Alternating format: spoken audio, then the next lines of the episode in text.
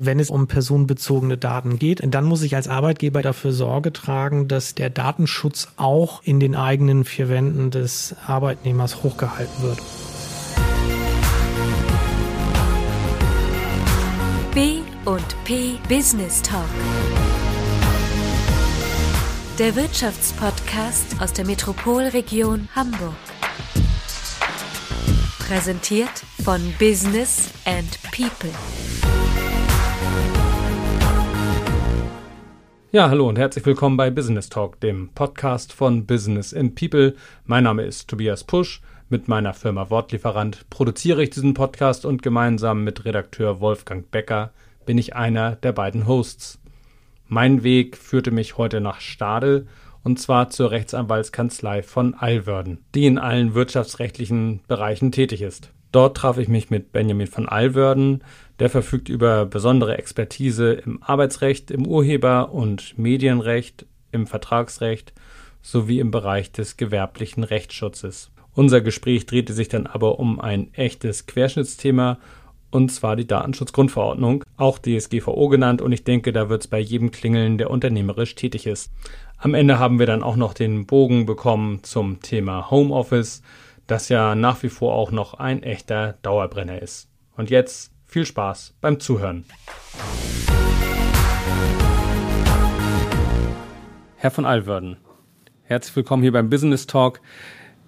Drei Jahre ist es jetzt her, dass die Datenschutzgrundverordnung, auch DSGVO genannt, in Kraft getreten ist. Wahrscheinlich kein Grund zum Feiern, obwohl es ein Geburtstag ist. Erzählen Sie mir doch mal, was ist diese Datenschutzgrundverordnung eigentlich, von der man so viel hört? Können Sie das in ein paar Worten zusammenfassen? Naja, also die Datenschutzgrundverordnung ist eine EU-weite Gesetzgebung, die seit äh, dem 25. Mai 2018 eben in allen Mitgliedstaaten unmittelbare Wirkung entfaltet. Und ähm, die Zielsetzung dieser EU-Gesetzgebung war es eben, die äh, zum einen die Betroffenenrechte zu stärken, ja, also die äh, eben insbesondere die Rechte der natürlichen Personen zu stärken, die eben von personenbezogenen mhm äh, Verarbeit oder von den Verarbeitungsprozessen personenbezogener Daten betroffen sind. Konsumenten und User sozusagen. User, Konsumenten, genau, mhm. richtig.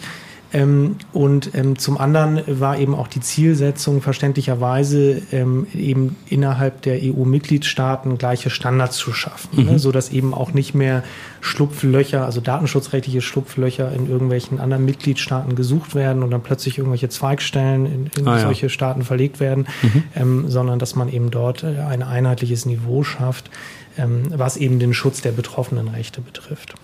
Aber irgendwie, was ich so mitbekommen habe, war, dass ja viele Unternehmen, wenn nicht sogar alle, davor gezittert haben. Also die, da wurde ja regelrecht, die haben regelrecht Angst bekommen vor der DSGVO. Wie erklären Sie sich das? Wo kommt diese Angst her? Naja, das hat verschiedene Gründe. Das ist natürlich auch äh, teilweise einer, einer überspitzten Medienberichterstattung geschuldet. Mhm. Ähm, aber es hat vor allen Dingen zwei Gründe. Der eine liegt darin, dass eben die Datenschutzgrundverordnung einen Sanktionskatalog enthält, mhm. der sozusagen die Datenschutzaufsichtsbehörden, also in Deutschland eben die Aufsichtsbehörden der Bundesländer, ermächtigt, ähm, Bußgelder zu verhängen. Okay. Und die bemessen sich eben nach, nach dem Gesetzestext entweder am Jahresumsatz, also bis zu vier Prozent des Jahresumsatzes, oder oh. ähm, mhm. äh, eben als Alternativmodell bis zu maximal 20 Millionen Euro. Und äh, jeder Inhaber eines mittelständischen Unternehmens, der diese Zahlen gelesen hat in der Presse, der ist natürlich rückwärts vom Stuhl gefallen und mhm. hat erstmal Angst bekommen vor dem, was da kommt. Ja. Ähm, das ist der eine Grund. Der andere Grund ist, dass natürlich, wenn man sich so die Entwicklung des Internetrechts der letzten 10, 20 Jahre anschaut, es immer sogenannte Abmahnanwälte ja. gegeben hat, denen es sozusagen vornehmlich darum geht, Geld zu generieren durch das Versenden von massenhaften Abmahnschreiben, mhm. dass die eben auf diesen Zug der DSGVO aufspringen werden okay. und sagen werden, okay, ähm, äh, jeder, der sich jetzt nicht DSGVO-konform verhält, ähm, sprich im Internet keine äh, gesetzeskonforme Datenschutzerklärung oder keine vollständige Datenschutzerklärung ah, ja. auf seiner Internetpräsenz vorhält und so weiter und so fort, den ähm, nehmen wir auf Unterlassung in Anspruch unter Berufung auf das geltende Wettbewerbsrecht mhm. und generieren dadurch Abmahnkosten. Jetzt haben Sie mir schon gesagt, es geht um die Datenschutzhinweise. Was sind noch so mögliche Verstöße, für die ich abgemahnt werden könnte, die jetzt vielleicht neu dazugekommen sind oder neu geregelt wurden durch die DSGVO?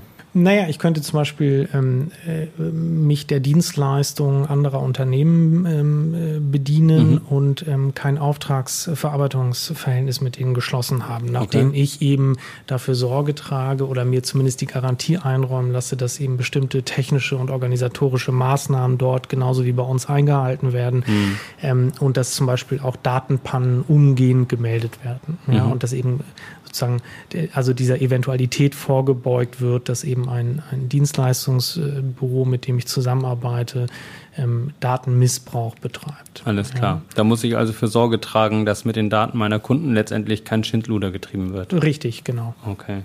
Wen sollte diese DSGVO denn eigentlich treffen? Wem galt die? Also ging es da wirklich darum, so die die mittelständischen oder kleinen Unternehmen äh, zu, zu reglementieren? Oder was war die Stoßrichtung? Die Stoßrichtung äh, war eigentlich, so wurde es immer kommuniziert, die großen, ich sage mal in Anführungszeichen, Datenkraken äh, in den Griff zu bekommen und ja. denen das Handwerk zu legen. Also mhm. insbesondere Facebook, äh, Google, Amazon und mhm. dergleichen die eben, äh, deren Geschäftsmodell eigentlich überwiegend darauf basiert, personenbezogene Daten zu sammeln, ja. äh, Kundenprofiling zu betreiben mhm. und, und äh, daraus eben einen Marktwert zu generieren.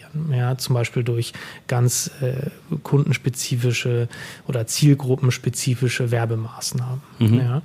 Ähm, wen es am Ende natürlich getroffen hat, sind alle gleichermaßen. Ne? Also die ja. DSGVO sieht, sieht nur sehr, sehr wenige Ausnahmen vor. Das eine sind beispielsweise die Strafverfolgungsbehörden, Behörden, die natürlich selbstredend überhaupt nicht arbeiten könnten, wenn Klar, sie jetzt ja. noch von irgendwelchen Tatverdächtigen oder, oder ähm, irgendwelchen äh, Zeugen oder so Datenschutzeinwilligungserklärungen und dergleichen einholen müssten, äh, logisch. Und das andere ist eben der familiäre Bereich. Also wenn ja. ich jetzt eine Einladung äh, zur Hochzeit verschicke, muss ich auch nicht vorher irgendwie schauen, dass ich da an die, an die äh, Daten meines Onkels auch irgendwie auf legale Weise herangekommen bin.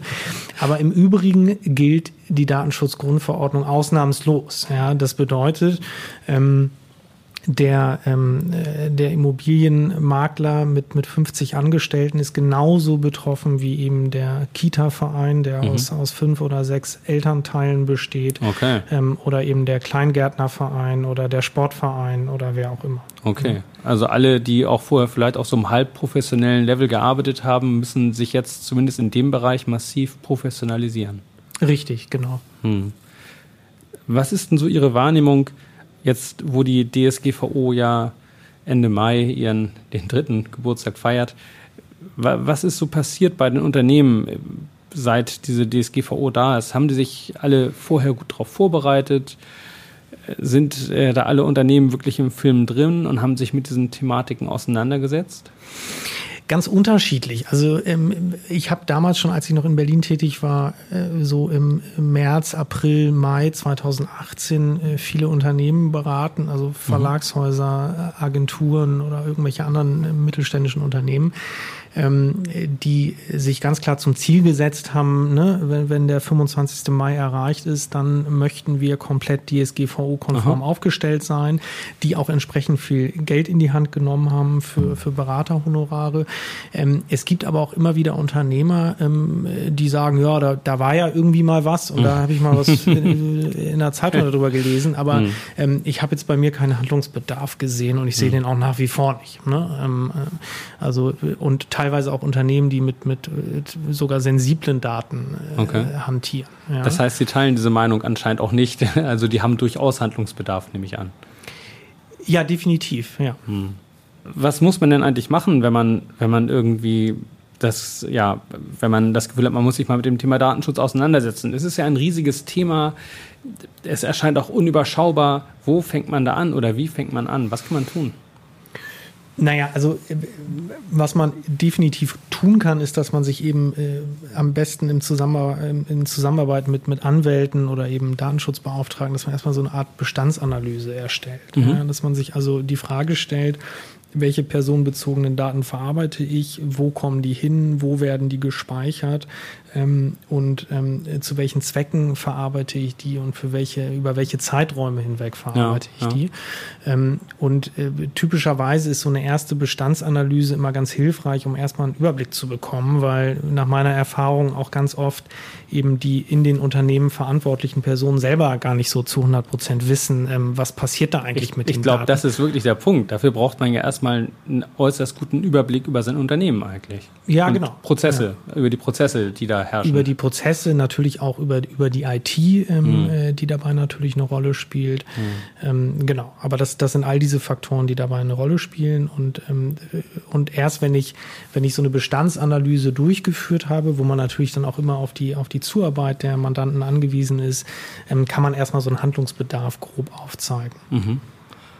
Und von wo droht mir als Unternehmen denn eigentlich Schmerz? Also ich sag mal so, wenn ich die DSGVO nicht umgesetzt habe, dann merkt das ja, glaube ich, erstmal keiner.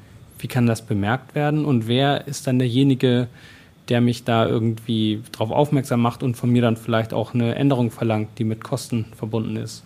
Naja, also es gibt ähm, natürlich in der ähm, in dem Verhältnis Unternehmen-Kunde, also ob das jetzt äh, B2B oder B2C ist, also mhm. in, in, beiden Bereichen spielt, spielt eigentlich die Verarbeitung personenbezogener Daten eine Rolle, ähm, laufe ich natürlich immer Gefahr, insbesondere im Zusammenhang mit irgendwelchen juristischen Auseinandersetzungen, dass dass das Datenschutzrecht zu so einem Nebenthema wird. Ne? Also ja. das konnte man jetzt gerade im Arbeitsrecht häufiger beobachten die letzten Jahre, dass eben ähm, Arbeitnehmer im, im Zusammenhang mit Kündigungsschutzstreitigkeiten vor den Arbeitsgerichten plötzlich die Datenschutzkarte gezogen haben und gesagt Aha. haben, oh, ähm, äh, sag mal, lieber Arbeitgeber oder ehemaliger Arbeitgeber, was hast du eigentlich mit meinen Daten gemacht? Welche Daten von mir hältst du überhaupt vor? Okay. Ähm, und hast du überhaupt eine rechtmäßige Einwilligung von mir bekommen? Weil dieses oder jenes vielleicht über den den, über den Zweck der Vertragserfüllung des Arbeitsverhältnisses ja. hinausgeht. Ja. Ähm, also das ist äh, definitiv eine Gefahr, also dass man immer im Zusammenhang mit, mit äh, juristischen Auseinandersetzungen eben ähm, angegriffen wird. Die viel größere Gefahr, ähm, was heißt Gefahr, aber die, äh, das größere Potenzial für, für Ärger an der Stelle geht allerdings von den Aufsichtsbehörden aus, die mhm. wirklich umfassend befugt sind, auch Kontrollen durchzuführen. Ja, also okay. ähm, es kann eigentlich jedem Unternehmen passieren, dass die Datenschutzbehörde mit einer Ankündigungsfrist von, ich weiß es nicht, vielleicht ein, zwei oder drei Wochen sagt, wir wollen mal schauen, was ihr überhaupt macht mit den Daten, oh. auf welchen Servern ihr die speichert, wer Zugang hat zu welchen Räumlichkeiten, ob ihr auch mhm. ähm, Verarbeitungsverzeichnisse in eurem Unternehmen vorhaltet. Ähm, und so weiter und so fort. Ähm, und das äh, droht ganz konkret. Das klingt wie ein Albtraum. Also wenn man sich das überlegt, dann, wenn man das noch nicht gemacht hat, dann hat man ja eh sowieso überhaupt keine Chance, das in so kurzer Zeit umzusetzen. Allein schon die Spuren der Vergangenheit sind dann ja überdeutlich. Ja, ja, also genau, natürlich gibt es immer Möglichkeiten, Schadensbegrenzung ja. zu betreiben, aber ich sag mal, wenn jetzt tatsächlich ein Unternehmen ähm, personenbezogene Daten massenhaft verarbeitet, vielleicht sogar Geschäft damit betreibt mhm. ähm, und sich mit diesem Thema DSGVO noch überhaupt gar nicht befasst hat, dann würde das in der Tat in die Bredouille geraten in einer solchen Situation. Ja. Und dann drohen diese Strafen äh, von 4% des Jahresumsatzes oder wie, wie, was, oder gibt es auch so vielleicht die Aufforderung, einfach nur das zu ändern? Ja, also nach meiner Erfahrung haben die, also ich kann jetzt nur von der niedersächsischen und der ähm, Berliner Datenschutzbeauftragten mhm. sprechen, aber die haben in den vergangenen Jahren wirklich mit Augenmaß gearbeitet. Okay. Ja, also ähm, äh, da wurden mal Sanktionen verhängt im, im Bereich 1000 Euro mal 2 oder 3000 mhm. Euro, ähm, schon so, dass es den, den Unternehmern wehtat an der einen oder anderen Stelle, mhm. aber nicht so, dass es eine, eine zu hohe Belastung mhm. dargestellt hat. Ähm, es gab einen Fall in Baden-Württemberg, da wurden tatsächlich 80.000 Euro Bußgeld verhängt. Da ging oh. es aber darum, dass eben Gesundheitsdaten, also hochsensible personenbezogene mhm. Daten, ähm, aufgrund äh, eines vermutlich eines Versehens, aber eben äh, tatsächlich im Internet äh, öffentlich Oha. zugänglich mhm. gemacht worden sind. Ähm, und äh, da muss man sich natürlich auch immer die Frage stellen, welches Unternehmen steht dahinter, wie liquide ist das und dann sind 80.000 Euro vielleicht auch gar nicht so viel Geld. Oh. Jedenfalls ist es ja auch denkbar, dass es vielleicht auch noch so etwas wie eine Schonfrist gab, angesichts der großen Unsicherheiten, die es im Vorfeld gab, der großen Menge an Sachen, die umgesetzt werden mussten. Aber ich kann mir auch gut vorstellen, dass, wenn es so eine Schonfrist gab, dass sie jetzt auch irgendwann mal abläuft. Ja, also natürlich die ich sag mal, die, ähm, die Prüf- und die Sanktionspraxis der Datenschutzaufsichtsbehörden, das, das, was, das findet ja hinter verschlossenen Türen statt. Also, mhm. aber das kann natürlich sehr gut sein, dass sich da äh, eine andere Praxis zeigen wird in den kommenden Jahren. Ähm, nur bisher hatte ich immer das Gefühl, dass die Aufsichtsbehörden doch eher kooperativ sind, mhm. auch mal vielleicht auch mal ein Auge zudrücken und den Leuten aufzeigen, wie es denn richtig zu funktionieren hat. Aber ich glaube, das ist ganz schwer zu verallgemeinern, weil mhm. es eben auch äh, sehr auf den Einzelfall drauf ankommt. Ja, also ich glaube, wenn eine Aufsichtsbehörde merkt, dass jemand das Ganze überhaupt gar nicht ernst nimmt und auch nicht vorhat, das irgendwann mhm. mal zu späterer Zeit ernst zu nehmen, dann könnten die Sanktionen durchaus höher ausfallen als bei jemandem, der eigentlich bemüht war und auch vieles gemacht hat, aber mhm. vielleicht an der einen oder anderen Stelle noch ähm, etwas versäumt hat. Ja. Ja, dann ist das ja so ein bisschen wie so ein Audit fast, ne? Dass sie hinten genau. rauskommen und sagen, hier und da musst du nochmal zwei Löcher stopfen, aber genau. dann haben wir es auch, ne? Ja, das sind jetzt sozusagen die Möglichkeiten, die die entsprechenden Behörden haben. Gibt es noch andere Seiten, die an mich rantreten können, wenn ich einen Datenschutzverstoß begangen habe? Also die äh, natürlichen Personen, äh, die äh, von der Datenverarbeitung betroffen sind, mhm. genau, die können eben ihre betroffenen Rechte geltend machen. Das heißt, die können eben Auskunft verlangen, ähm, die können Datenlöschung verlangen ja. und so weiter. Ähm, und was eben auch ein Novum ist seit Inkrafttreten der DSGVO, die können eben auch ähm, immateriellen Schadensersatz verlangen. Also man muss sich das so ein bisschen vorstellen, wie äh, das Schmerzensgeld, was ich nach einem nach erlittenen äh, Verletzungen bekomme, okay. nach nach einem Autounfall. Mhm. Ähm, so kann ich eben auch für unter Umständen für die erlittene Beeinträchtigung meiner Persönlichkeitsrechte einen immateriellen Schadensersatz verlangen. Jetzt einmal für Nichtjuristen immateriell heißt dann aber sehr wohl Geld. Das heißt sehr wohl Geld, genau. Mhm. Das heißt, genau, äh, mhm. völlig richtig. Ähm, immaterieller Schadensersatz ist äh, begrifflich im Prinzip Schmerzensgeld. Also mhm. ich kriege eine Kompensation in Geld äh, sozusagen ähm, als Ausgleich mhm. ähm, für die ähm, erlittene Beeinträchtigung und mhm. als Genugtuung. Ja, und das, okay. das ist eben jetzt aus, aus Sicht des Gesetzgebers dann noch mit dem Präventionsgedanken verknüpft. Das ja. heißt, jemandem, also wenn jemand, der ähm, Rechte verletzt, eben immateriellen Schadensersatz Schadensersatz zu zahlen hat, mhm. dann ähm, wird er das auch danach eben wahrscheinlich nicht mehr so häufig tun. Um das nochmal in Bilder zu fassen, also es ist tatsächlich so, dass kam, wie es kommen musste. Es hat mhm. irgendein Querulant äh, dann sich einen solchen immateriellen Schadensersatz eingeklagt, mhm. weil er einen Newsletter erhalten hat, zu dem er sich nicht angemeldet hat. Ah, ja. ähm, und da hat dann irgendein Amtsgericht, ich glaube in Bayern, äh, 80 Euro Schmerzensgeld zugesprochen. Und das hat dann wieder die Gemüter etwas beruhigt, weil man eben gemerkt hat, okay, äh, das, das öffnet jetzt doch nicht Tor und Tür ja. Ähm, äh, für, für all diejenigen, die jetzt dann schnell einen Euro machen wollen, mhm.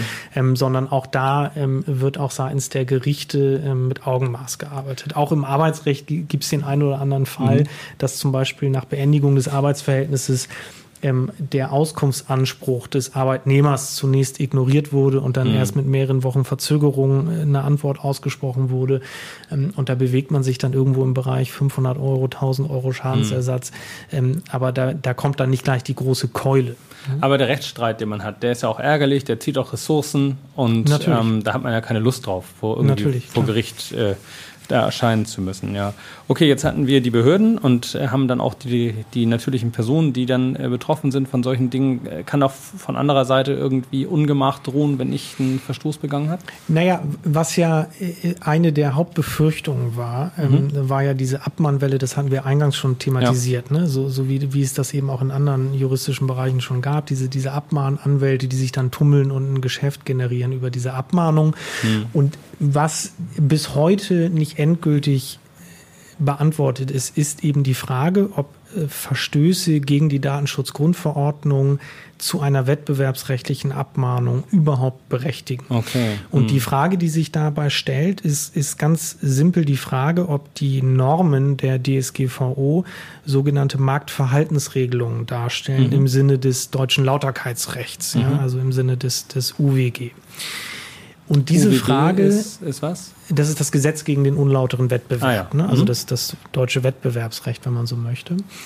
Ähm, was sozusagen Öffnungsklauseln enthält für alle möglichen anderen äh, äh, Regelungen. Ja, also wenn Sie zum Beispiel ins Lebensmittelrecht schauen, wie, wie ich jetzt den, den Wein, den ich in meinem Online-Shop verkaufe, wie ich den zum Verkauf anbiete, welche Angaben ich mhm. ähm, gegenüber den äh, Käufern oder potenziellen Käufern tätigen muss, ähm, äh, dann sind das auch irgendwelche europäischen Gesetze ähm, zu Kennzeichnungspflichten, die mhm. aber über diese Öffnungsklauseln eben auch Wirkung haben im deutschen Wettbewerbsrecht. Alles das heißt, klar. wenn äh, der Konkurrenzshop diesen Wein nicht hinreichend kennzeichnet, darf ich ihn abmahnen, weil mhm. er eben gegen das Wettbewerbsrecht verstoßen hat das heißt, und sich da, unlauter verhält. Da wird so, sozusagen untereinander so ein bisschen Markthygiene betrieben, kann man Ja, sagen. das ist im Grunde genommen ähm, so ein Bereinigungsmechanismus innerhalb des Marktes. Ne? Also der Markt ähm, reguliert sich selbst, dadurch, mhm. dass äh, Konkurrenten ähm, eben die Ellenbogen ausfahren. Okay. Ne?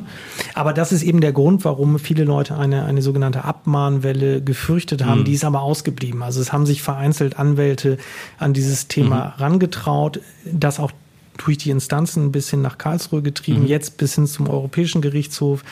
Ähm, aber diese richtige Abmahnwelle, dass also massenhaft äh, Abmahnungen verschickt mhm. worden sind, weil irgendwo irgendjemand das Häkchen nicht richtig gesetzt hat mhm. äh, auf, äh, in den Datenschutzhinweisen, ähm, äh, die ist ausgeblieben und das ist auch gut so. Okay, und sagen Sie mal, welche Befürchtungen sind denn dann wahr geworden von der DSGVO? Weil welche nicht wahr geworden sind, haben Sie jetzt ja schon kurz umrissen. Naja, also äh, allzu viel Schlimmes ist eigentlich überhaupt nicht passiert. Also mhm. die Welt hat sich ganz normal weitergedreht ja. und die meisten Leute können auch ihr Geschäft Eine ganz Pleitewelle. Ja. Nee, genau. Also die meisten Leute können können einfach ihr Geschäft weiter betreiben, müssen einfach nur bestimmte Dinge beachten. Ähm, insofern ist allzu viel überhaupt gar nicht passiert. Mhm. Ja. Gut, aber was sich ist, das kann ja noch das werden. Lassen, werden. In der Tat, ja. Lassen Sie uns auch noch mal reden über das Thema Datenschutzgrundverordnung vor dem Hintergrund Homeoffice, was ja nun auch äh, ein Dauerbrenner-Thema ist. Da treffen zwei Dauerbrenner-Themen sozusagen aufeinander. Wie ist denn das, wenn meine Mitarbeiter jetzt äh, von zu Hause aus arbeiten? Dann gelten ja wahrscheinlich nach wie vor die Datenschutzregeln, die auch am Arbeitsplatz gelten. Ich habe aber doch gleichzeitig kaum noch Einflussmöglichkeit auf meinen Arbeitnehmer, oder? Das stimmt. Also auch da muss man natürlich unterscheiden. Also es, es mag ja Leute geben, beispielsweise in der Chemieindustrie, ähm, die äh, zu Hause arbeiten und in keiner Weise in Berührung kommen mit mhm. personenbezogenen Daten. Ja, also mhm. da geht's dann aus Sicht der Arbeitgeber nur noch, was heißt nur noch, aber eben vornehmlich um die Frage, wie denn Betriebs- und Geschäftsgeheimnisse ja. auch, auch vernünftig gewahrt werden. Ähm, äh, wenn es aber um personenbezogene Daten gibt, äh, geht, also beispielsweise in der, in der Gesundheitsbranche oder ja. auch, auch in vielen anderen Bereichen, in denen eben ähm, mit Kundendaten hantiert wird, ähm, dann muss ich als Arbeitgeber eben dafür Sorge tragen, dass die, ähm, der Datenschutz auch in den eigenen vier Wänden des Arbeitnehmers hochgehalten wird, um es mhm. mal ganz salopp auszudrücken. Also mhm. ich stehe als Arbeitgeber da voll in der Verantwortung ähm, und der kann ich auch gerecht werden. Ohne auch, zu klingeln und zu spionieren. Das können Sie natürlich machen. Ist natürlich die Frage, was passiert, wenn man Ihnen die Tür nicht aufmacht. Ja. Ähm, aber ähm, die, also natürlich habe ich keine absolute Sicherheit, das ist mhm. völlig klar. Also diesen äh, Muster-Arbeitnehmer, der im fensterlosen Kellerraum sitzt, der sozusagen sich automatisch verriegelt, wenn er die genau. Tür hinter sich schießt, den gibt's nun mal de facto nicht. Ja. ja? Und ähm, deswegen ist ähm, der, sind die Arbeitgeber eigentlich daran gehalten, ähm, durch ähm, eben entweder Ergänzungsvereinbarungen zum mhm. Arbeitsvertrag oder durch Datenschutzkonzepte, Datenschutzrichtlinien, die man eben den Arbeitnehmern auferlegt, dafür Sorge zu tragen, dass die Standards nach Möglichkeit hochgehalten werden. Mhm. Also das geht eben durch organisatorische Maßnahmen, dass ich zum Beispiel ähm, mir schon versichern lasse, dass jetzt der aufgeklappte Laptop nicht gerade am, am Frühstückstisch steht, wo die ganze mhm. Familie sitzt. Ähm, und eben auch durch technische Sicherheitsmaßnahmen. Mhm. Ja, also dass ich eben ähm, zum Beispiel durch die IT-Struktur Mechanismen schaffe, ähm, die es jetzt auch nicht gerade jedem ermöglichen, da ähm, auf den Computer zuzugreifen ne? ja. ne? und, und dergleichen. Ja. Und wenn aber doch mal was schief geht, wenn der Mitarbeiter eine Liste auf dem Tisch liegen lässt, während irgendjemand zu Besuch ist und dadurch was rauskommt, ja, dann haben sie eigentlich eine klassische Datenpanne. Ne? Also mhm. Also wenn jetzt der Nachbar abends zum Abendessen ja, da ist Beispiel, und, und, er ja. sieht eben die Kundenliste, dann, dann hätten sie an der Stelle eben mhm. einen glockenklaren Verstoß gegen das geltende Datenschutzrecht. Aber wenn das, wenn ich das als Arbeitgeber eigentlich schon untersagt hatte und der Mitarbeiter tut es trotzdem, dann habe ich zumindest die Möglichkeit als als Arbeitgeber meine Hände an der Stelle so ein bisschen in der Unschuld zu waschen, mhm. weil ich eben mhm. sage, ich habe ja alles alles gemacht, was ich tun konnte und mhm. dass der jetzt ähm, äh, so fahrlässig handelt bundelt und diese Daten da einfach zugänglich ähm, in der Küche liegen lässt, äh, mhm. äh, das entzieht sich meinem Verantwortungsbereich. Okay. Und ich habe ihn sensibilisiert vorher. Das genau, ja ich habe ihn sensibilisiert wichtig, und deswegen ist es eigentlich auch so wichtig, das auch immer in einer möglichst nachweisbaren Form zu tun. Ne? Ja. Also ähm, ist, ist es wenig hilfreich, wenn ich sage, in der Kaffeeküche in der Schublade Nummer zwei von oben äh, unter den unter den Kaffeevorräten, da lag doch äh, schön einlaminiert unser Datenschutzkonzept und das mhm. hättest du dir ja angucken müssen, ja, als ja. du das letzte Mal da warst. So funktioniert es natürlich nicht, mhm. sondern ich muss schon dafür Sorge tragen, ähm, äh, dass diese äh, dieses diese Handlungsanweisung, sage ich mal ganz salopp, dass die auch tatsächlich ähm, dort zur Kenntnis genommen werden, wo sie eine Rolle spielen. Mhm.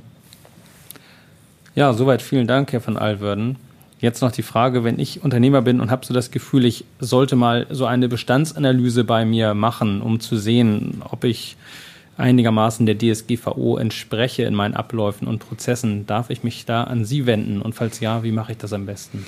Ja, selbstverständlich. Also ähm, wir haben regelmäßig solche Anfragen ähm, und, und es stellt sich immer auch so ein bisschen natürlich die Frage, ähm, äh, ja, ähm, was sozusagen auch, auch die Zielsetzung ist. Also mhm. möchte man jetzt wirklich sich komplett DSGVO-konform aufstellen, möchte man eine, eine insgesamt eine komplette Analyse haben oder geht es wirklich nur punktuell um einzelne Fragen, mhm. ähm, weil vielleicht irgendwo Ärger droht oder, oder mhm. sich eine Datenpanne ereignet hat. Ähm, grundsätzlich äh, halten auch die Datenschutzaufsichtsbehörden sehr, sehr viele hilfreiche Informationen vor. Mhm. Also äh, muss man einfach ganz, ganz ehrlich sagen. Also ähm, äh, man findet einfach wahnsinnig wahnsinnig viel schon aus verlässlicher Quelle, mhm. ähm, kann sich vielleicht die eine oder andere Frage auch selbst beantworten. Ähm, aber mit Sicherheit ähm, ist es zuträglich, ähm, einmal gemeinsam sich an den Tisch zu setzen und eine richtige äh, Bestandsanalyse durchzuführen ähm, und eben gemeinsam mal die Fragen aufzuwerfen. Weil sehr vieles spielt sich dann doch im Verborgenen ab. Und vieles betrifft vielleicht auch Bereiche, von denen ich gar nicht geahnt hätte, dass sie für die DSGVO irgendwie interessant sind.